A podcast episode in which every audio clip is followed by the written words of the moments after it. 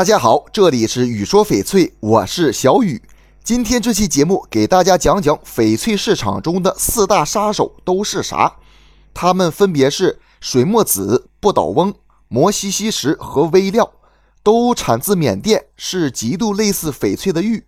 第一种是水墨紫，水墨紫也叫钠长石玉、硬钠玉，特点是玉石水头很好，为透明或半透明状。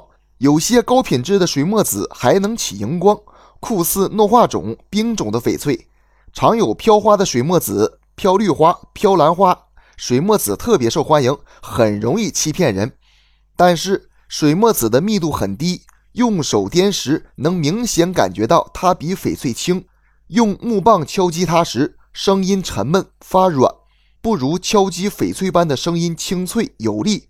对着强光看水墨紫时，颗粒感非常明显。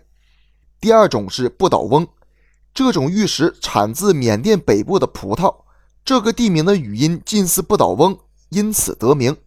这种玉件有两种，第一种为水钙铝流石，为半透明至不透明状，颜色多为绿色，又多呈斑点状或条带状分布，在绿色镜下变为紫红色。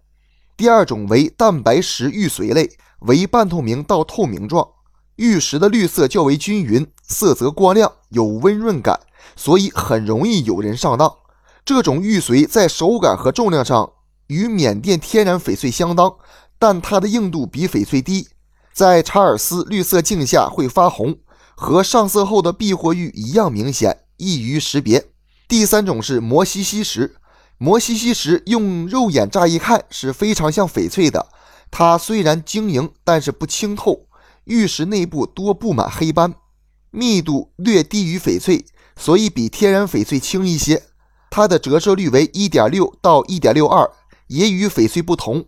在光下多角度观察时，会发现摩西西石没有翡翠般的苍蝇翅。第四种是微料，微料也叫危地马拉翡翠，属于翡翠质，但质地普遍偏低，主要特点是薄透，有黑点。颜色多呈暗淡的蓝绿色，玉质发脆。